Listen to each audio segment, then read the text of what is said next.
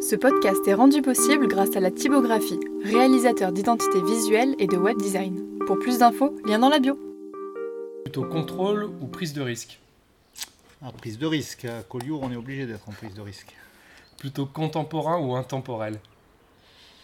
Euh, J'essaye de faire des vins qui me plaisent. Voilà, donc je sais pas si je serai intemporel ou si je serai contemporain, mais en tout cas, ce que je fais me plaît.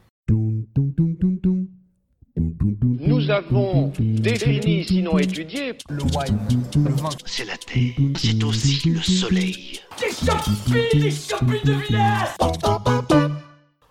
On vous emmène au bout de la France, où l'on y trouve des terroirs de l'extrême et des ceps qui y bordent la mer. C'est ici que Philippe a posé ses valises et cultive ses vignes façonnées par le vent, avec une connaissance accrue de cet univers. Bonne écoute Si certains termes techniques vous sont un peu flous, n'hésitez pas à aller sur notre page Instagram la voix des vignes et sur le post qui est consacré à l'épisode de Philippe Gare et du domaine Cum Delmas pour y trouver des réponses. Eh ben, est-ce que vous pouvez vous, vous présenter? Donc Philippe Gare, je suis vigneron au domaine de la Coum d'Elmas, un domaine que j'ai créé avec mon épouse il y a 25 ans maintenant, presque, euh, en démarrant progressivement, en recherchant des parcelles pour avoir euh, la structuration finale du domaine dans les années 2000 et maintenant depuis 20 ans, donc on réalise un ensemble d'une dizaine de cuvées sur le domaine. Ok, et donc vous êtes situé Situé à Bagnouls, donc moi j'habite à Bagnouls, les vignes sont sur la commune de Bagnouls pour l'essentiel. Euh, quelques-unes sur Port-Vendre et Collioure, qui sont les deux autres grands villages de la- de l'appellation, enfin de ce qu'on appelle le cru Bagnouls, où l'on fait les Collioures et les Bagnouls. Donc euh, dans le pays catalan. Voilà, Et- donc tout à fait, effectivement, au bord de la frontière espagnole, à- euh, certaines vignes sont à moins de, de 200 mètres de l'Espagne. Parfait. Et les différents types de terroirs, du coup, que vous pouvez euh, travailler, qu'est-ce que ça va être? Alors globalement, c'est des ce sont des terroirs de schiste, ça c'est la première chose. Et ensuite, c'est l'influence de la mer qui va déterminer en fait un- une multitude de micro-terroirs. Euh, L'éloignement de la mer, la montagne, qui est aussi l'un des, des paramètres importants chez nous, puisque la- les communes sont vraiment adossées aux Pyrénées. Euh, donc on monte vraiment en altitude très rapidement, plus l'exposition sur des versants abrupts. Donc on va vraiment avoir euh, une multitude de micro-terroirs. À la Coum d'Elmas, c'est 35 parcelles qui représentent les 11 hectares de, de vignes. Euh, donc ça va être plein de vallées exploitées différemment, avec des, à chaque fois des situations et des expositions bien différentes. Et l'altitude, c'est à peu près quoi euh, ici? Alors l'altitude, ben, ça démarre à zéro. hein. Vous avez des vignes qui sont quasiment au niveau de la mer. Bon, les miennes euh, doivent démarrer dans les 50 mètres, je pense. Euh, les vignes les plus hautes du cru, je pense, sont dans les 400 mètres. Moi, les plus hautes du domaine sont à la Coum d'Elmas, aux alentours de 250 mètres. D'accord. Ouais, donc ça commence aussi à Donc faire- déjà, voilà, ça fait 200 mètres de dénivelé entre les vignes les plus basses et les plus hautes. Euh, mais l'exposition va être presque aussi importante que l'altitude, puisque euh, une vigne exposée à l'est ou au nord va, va avoir en plus euh, un effet rafraîchissant, une exposition au vent totalement différente. Euh, en particulier la tramontane, qui est le vent euh, qui, pour nous, a aussi beaucoup d'importance sur ces micro-terroirs. Et vous avez parlé de schiste, mais du coup, euh, finalement, qu'est-ce que c'est le schiste qu'on retrouve ici? Alors le schiste, de Bagnoul, c'est un schiste très ancien, donc un schiste euh, très ancien, très acide, qui vient du début de l'ère primaire, voire du précambrien, euh, sur lequel on va avoir euh, ben, là aussi une petite diversité suivant la situation par rapport à la mer et notamment le lessivage des schistes. Sinon, à l'origine, le schiste, c'est un argile qui a été compressé et qui, se compressant, se transforme en roche qui est en lamelle. Donc c'est le stade en fait avant euh, le mica schiste et le granit, c'est-à-dire qu'il y a eu une compression forte, mais qui n'a pas été jusqu'à faire fondre la roche. Donc on va retrouver ces feuillets, et les feuillets de schiste sont bien composés de ces très anciens feuillets d'argile, hein, ça a disparu depuis, et c'est pour ça que la redégradation de ces schistes va recréer des petites lamelles où on va trouver euh, des petites fractions d'argile de limon qui vont se libérer. hein. C'est ce, schiste pourri, en fait, lorsqu'il pourrit, qu'il donne un peu la possibilité à nos vignes de s'installer, puisque la grande particularité ici, c'est qu'on cultive directement sur le sous-sol. C'est le schiste qui est notre, notre outil de travail et avec lequel on travaille directement. Oui, parce que quand on se balade ici, on voit bien que finalement, il a pratiquement que du caillou. Voilà, c'est que du caillou. D'ailleurs, il y a même un, terme spécifique sur la carte des sols de France là-dessus, c'est-à-dire que c'est un anthroposol. C'est-à-dire que sans la construction de murettes, il n'y aurait pas de sol, euh, il n'y aurait que des rochers euh, érodés, euh, tout le sol étant emmené à chaque pluie, à chaque épisode méditerranéen. Donc c'est l'homme en construisant des milliers et des milliers de kilomètres de murs pour soutenir la terre, qui a créé en fait un sol artificiel qui est un colluvion du substrat de, ces schistes. C'est pour ça qu'on a vraiment l'impression de travailler sur le, sous-sol. Oui, donc en fait, c'est vraiment pratiquement des vignes de l'extrême. Oui. Euh, et du coup, ça en vient à la, deuxième partie, une technique, comment arriver à faire du vin ici à Banyuls. Et surtout, vous avez deux types de vins. Euh, si après, on pouvait évoquer justement ce, fameux mutage. Euh. Tout à fait. Donc l'histoire du cru, en fait, c'est effectivement les vins doux, donc on va en parler. la richesse aujourd'hui, c'est certainement les vins secs parce que au-delà des vins doux dont on, parlera avec le mutage, les vins secs amènent la capacité à être euh, très proche de l'effet terroir et de l'effet millésime. Euh, les micro-terroirs dont on parlait, c'est sûr que sur des blancs secs ou même sur des rouges, on va avoir une expression qui va être plus fine. Euh, les terroirs de Bagnoul, c'est souvent des terroirs qu'on dit un petit peu féminins par rapport à d'autres grands terroirs du Roussillon que, vous irez certainement voir. mais on a, on a une finesse en général au niveau de l'expression aromatique, au niveau de la fraîcheur que l'on va trouver dans les vins, au niveau de cette amertume qualitative que l'on va trouver et qui va donner quelque chose d'un petit peu décalé entre la position géographique très au sud euh, sur des sols très pauvres et puis la sensation qu'on retrouve dans les vins où on a souvent euh, plus de fraîcheur, plus de, vitalité, de vivacité qu'ailleurs. Voilà. C'est pour ça qu'on peut faire des vins de grande expression, que c'est un petit peu plus facile avec les vins secs, parce que le vigneron peut y laisser sa pâte plus rapidement et qu'il peut coller un petit peu plus au millésime. Euh, à côté de ça, effectivement, on continue à faire des vins doux, notamment à la Coupe d'Elmas, c'est vraiment une affaire de terroir, donc ça va être vraiment les terroirs exposés au sud ou à l'ouest, où on a des niveaux de sucre dans les raisins beaucoup plus forts au ramassage. Et donc sur ces terroirs-là, on va vraiment garder euh, l'esprit des vins secs, c'est-à-dire l'esprit d'une vinification, d'avoir un, vin d'un côté vineux que l'on va rechercher dans les, dans les vins sucrés. Euh, et donc le mutage, ben, c'est très simple, c'est-à-dire comme on ramasse des raisins qui ont des charges en sucre très fortes, qui par obligation dépassent 250 grammes de sucre par litre, mais qui peuvent aller à 300, 320, 350 certaines fois, on sait dès le départ que la fermentation ne pourra pas s'achever. Donc soit on, s'oriente vers du naturellement doux en laissant finir la fermentation et en gardant une quantité de, sucre résiduel, soit, ce qui est la technique classique, on fait un mutage, c'est-à-dire que pendant la fermentation, on va ajouter de l'alcool neutre vinique, ce qui est une obligation en France légale, euh, de manière à bloquer la fermentation, tuer les levures et garder du sucre résiduel, d'où l'appellation vin doux naturel. Euh, garder du sucre résiduel pour faire un vin qui soit à la fois stable grâce à son niveau d'alcool qui a atteint les 16 degrés et qui soit sucré grâce à son sucre résiduel issu de la vendange. Et donc ça veut dire que vous rentrez les raisins et est-ce que vous rajoutez cet alcool vinique à un moment précis euh, un degré choisi. Est-ce que vous faites sur le grain? Comment ça, choisit? Ça, c'est effectivement l'une des, prérogatives du vigneron et de l'onologue, puisque ce qui va se passer, c'est que c'est ce moment de mutage qui va déterminer effectivement la quantité de sucre résiduel dans le vin final.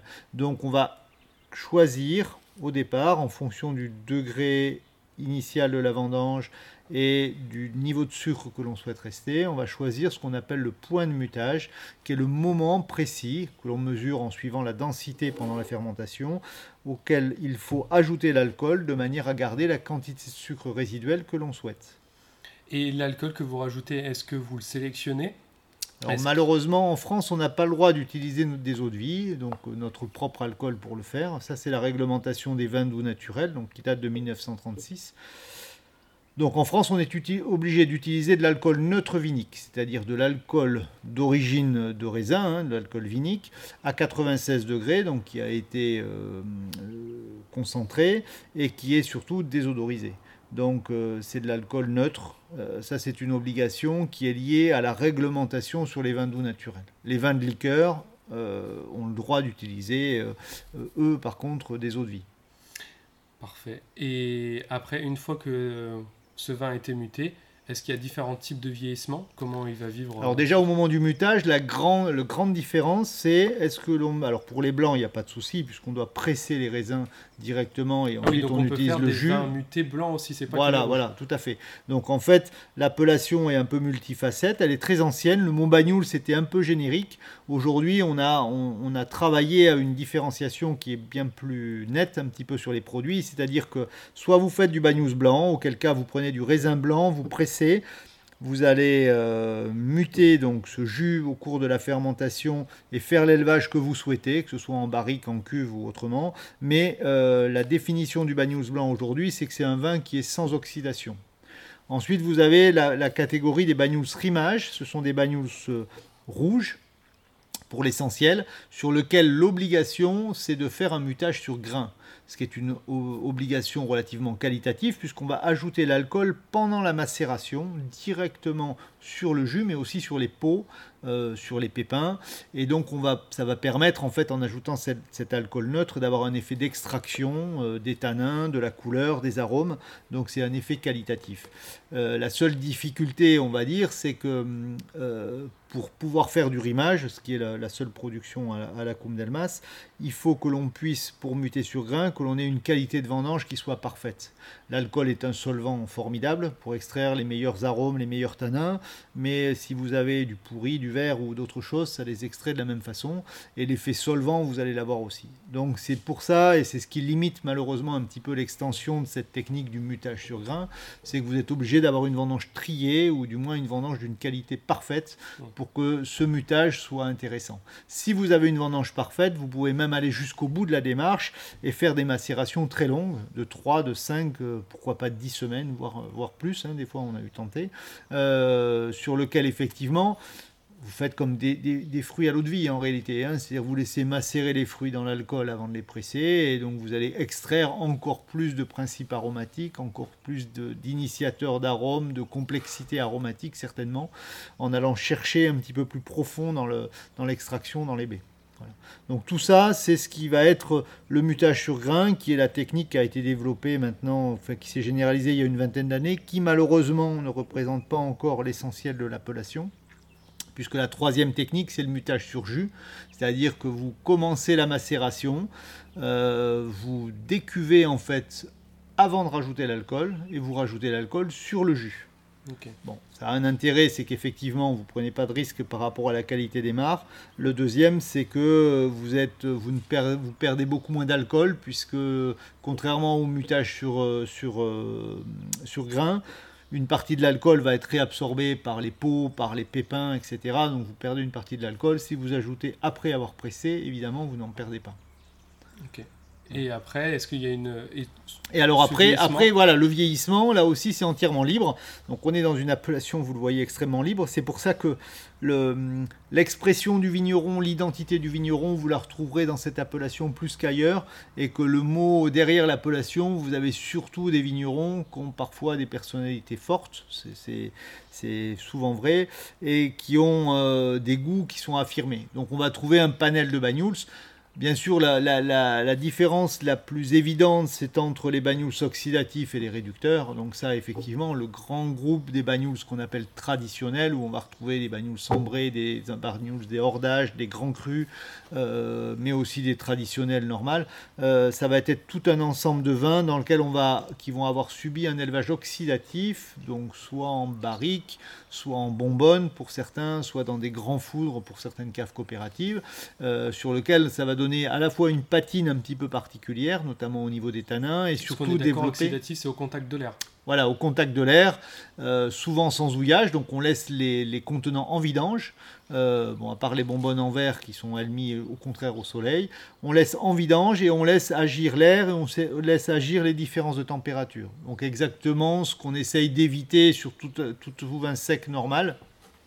Et donc là justement, on va utiliser ça avec le temps pour euh, créer une complexité aromatique, euh, des arômes très particuliers de ces, de ces, de ces types-là, qui peuvent aller jusqu'au au côté rancio, certaines fois, où on va avoir un développement d'une aromatique très particulière qu'on appelle rancio, qui va être euh, alors obtenu pas forcément avec un vieillissement plus long, mais souvent avec des contenants un petit peu différents.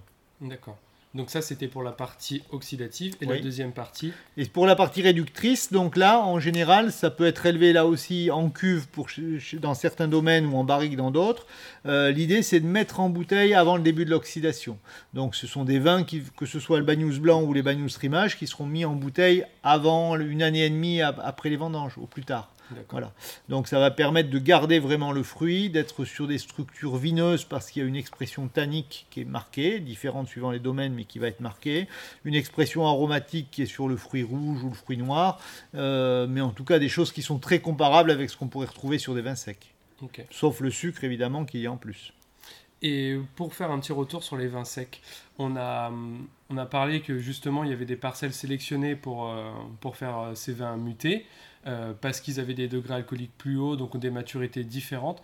Comment vous arrivez ici, où on imagine des terroirs assez ensoleillés, où voilà, où c'est quand même des terroirs particuliers, arriver à faire des vins secs, équilibrés, et justement où on parle de cette pâte de vigneron?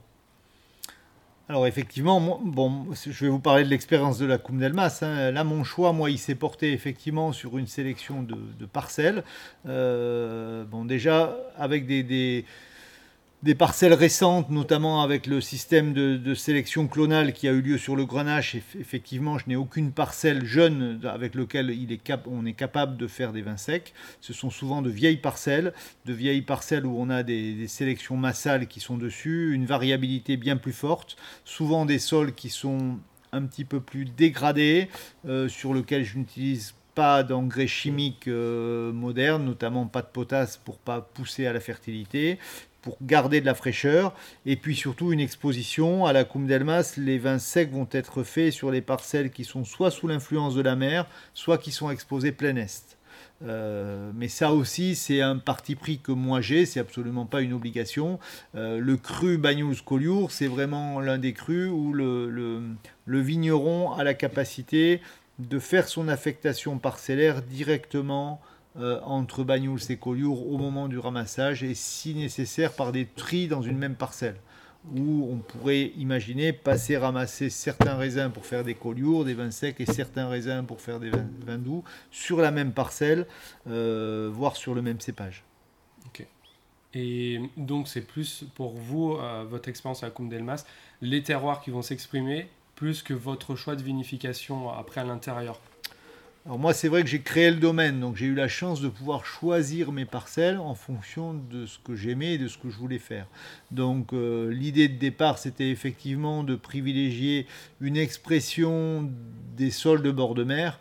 Donc j'ai cherché des parcelles dans les bords de mer qui pouvaient répondre à, mon interrogation là-dessus, à la fraîcheur, à la minéralité, la, à la gourmandise qu'on pouvait avoir sur ces grenages de bord de mer et d'un autre côté exposer beaucoup, euh, exploiter pardon, beaucoup les, expositions est parce que le soleil des fins de journée ici c'était quelque chose qui pour moi me semblait évidemment dévastateur pour la fraîcheur des vins et pour éviter le côté passerier qui fait naturellement basculer la vendange dans un côté, euh, enfin une destination de bagnoules obligatoire. Parce que dans Passerillage, on écoute euh, ce côté confit. Mais voilà, c'est déjà difficile d'avoir des grenaches ici qui soient en dessous de 15 degrés. Dès qu'on a des coups de chaud et un petit peu de flétrissement, on va à la fois au niveau aromatique, par ce côté confit, modifier complètement la structure, mais de toute façon, euh, flamber au niveau des niveaux de sucre. Donc il ne sera plus possible de faire des choses, sauf à ramasser, certainement trop tôt, ce qui n'était absolument pas ma volonté. Effectivement, si on doit ramasser avant tout passerillage, avant tout flétrissement, avant toute maturité complète des tanins, on a forcément des vins qui sont peut-être un petit peu plus décharnés. Et pour moi, ma constatation, c'est que ici, sur le terroir, en tout cas sur mes parcelles, si on ne veut pas être trop présomptueux, il est sûr qu'en dessous de 14 degrés d'alcool, on n'a jamais une maturité de peau qui soit suffisante, quelle que soit la parcelle. Et, et je, je suis revenu un petit peu en arrière, que ce soit la recherche de l'altitude ou que ce soit la, recherche de, de vendanges plus précoces, je ne crois pas que sur le grenache ou le carignan, qui sont des cépages assez exigeants au niveau de la maturité de peau, euh, ça ait un intérêt euh, évident d'aller chercher ce type de technique. Même en altitude, hein, les vins les plus frais que je fais ne sont pas forcément les parcelles qui sont les plus hautes en altitude. Euh, les bords de mer sont souvent très étonnants. on a une minéralité, on a une fraîcheur. Certes, la vendange est plus précoce, euh, mais ça n'entache pas forcément euh, l'équilibre acide et l'équilibre de fraîcheur que l'on a sur ces raisins, bien au contraire. Parfait. Et ben, maintenant, est-ce que vous pouvez nous présenter la gamme que vous avez, comment elle se compose chez vous la, la- la gamme, elle est assez, assez large, hein, puisque le choix de départ, c'était d'utiliser l'effet terroir et donc d'affecter des parcelles à des cuvées. Donc, euh, il y a au total une, presque une quinzaine de cuvées qui sont faites. Euh, il y a environ 5-6 cuvées principales et puis des cuvées accessoires qui, elles, ne sont pas forcément faites tous les ans, euh, sur lesquelles on va pas forcément rechercher, euh, enfin, on va rechercher un niveau de maturité ou de concentration suffisamment important pour que certains millésimes, on ne puisse pas les faire. Mais en gros, et la gamme classique, hein, ça va être des blancs, des blancs qui sont faits avec du grenache gris. Donc la cuvée principale, c'est Folio, où on va avoir tous les bords de mer, les expositions est. On va vinifier parcelle par parcelle, vinification élevage en barrique dans une chambre froide climatisée. Euh, et ça, ça va donner une expression de grenache gris qui est l'expression qui, pour moi, a peut-être été la plus grande découverte ici, c'est-à-dire de savoir que c'était peut-être par les cépages blancs qu'on pouvait le plus vite comprendre et rechercher l'identité terroir. Après les rouges, deux grands, deux, grands, deux grands pôles, un pôle en bord de mer et puis une partie à l'intérieur des terres en exposition est. Bord de mer, c'est schiste, schiste, euh, donc grenache noir, euh, longue macération, élevage en cuve uniquement, sur la réduction, quasiment aucun soutirage. On, on laisse en élevage euh, comme on laisserait un pinot euh, vraiment euh, le plus au calme possible. Essayer de, rester, de chercher presque un côté réducteur dessus pour laisser le fruit éclatant que ça peut donner à, laisser sortir ce fruit juste au moment de la mise en bouteille. Et puis Quadrature, qui a été la première cuvée qu'on a fait sur ces versants est. Donc Quadrature, c'est uniquement le lieu-dit la Coupe d'Elmas, 2 hectares et demi, exposé plein est, séparé de la mer par une ligne de crête. Donc cette ligne de crête va empêcher les entrées marines que l'on a pendant l'été d'accéder à, à cette vallée. Et puis le fait d'être exposé plein est, on a le soleil que le matin, donc euh, très ombragé l'après-midi, éviter les coups de canicule, les grosses chaleurs de fin de journée. Donc ça veut dire que ça va être euh, ces, deux, ces deux parcelles, ces deux, ces cuvées vont être celles que je vais réaliser en premier sur les bords de mer euh, en général avant la fin août. Et puis euh, des fois au mois d'octobre, on n'a pas encore ramassé les mourvèdres ou les, ou les carignans que l'on a en altitude. On aura fini entre-temps tous les autres vins doux notamment, puisque eux les vins doux, on va privilégier les expositions plein sud, plein ouest. Donc ce ne sont pas des vendanges tardives pour moi les Banyuls, euh, contrairement à d'autres collègues. Euh, c'est plutôt une sélection de terroirs qui sont plutôt très précoces, ou du moins où euh, le point d'équilibre entre la maturité technologique du sucre et les maturités phénoliques fait que ça les fait basculer inévitablement dans le, le monde des vins doux. Euh, donc effectivement, dans l'ordre, on va ramasser des blancs, on va commencer des rouges, on va faire tous les bagnols et on va finir par des rouges secs. Donc ça, c'est vraiment euh, systématique à la Coupe d'Elmas. Et dans les rouges secs, il y a certaines cuvées, certaines parcelles où sur certains millésimes, sur certains, certaines années, on peut faire des cuvées spéciales, euh, que ce soit Abyss, Dog Strangler, donc des cuvées souvent euh, en toute petite quantité, euh, mais parce que sur certains millésimes, on a vraiment des expressions qui sont suffisamment pointues, suffisamment différentes pour justifier euh, une mise en bouteille particulière. Et du coup, il manque plus que les vins mutés dans la gamme. Voilà, donc les vins mutés, là on va avoir là aussi hein, euh, toujours les mêmes cépages puisque c'est simplement les parcelles qui vont changer, mais on va systématiquement retrouver des grenaches. Euh, donc le grenache gris, donc les escoums, un, un bagnous blanc, un bagnous blanc que l'on fait exactement comme on fait notre blanc sec, donc ramassé au mois d'août, donc surtout pas de passerillage. Euh, un élevage en barrique, un mutage en barrique, euh, barrique pleine dans une chambre climatisée, une mise en bouteille au printemps pour vraiment garder la fraîcheur. Euh, la particularité de ces vins-là, des deux premiers dont je vais vous parler, c'est qu'on est vraiment sur des niveaux de sucre qui sont relativement bas pour du bagnoul. C'est qu'on cherche plutôt à être aux alentours de 80 grammes de sucre sur ces vins. Euh, le second, c'est Galateo. C'est un peu le, grand frère du, du Bagnous blanc précédent, avec un grenache noir pur, muté sur grain. un petit affinage en barrique, mais juste pour polisser un petit peu les tanins. Et ensuite une mise en bouteille là aussi très précoce au mois d'avril.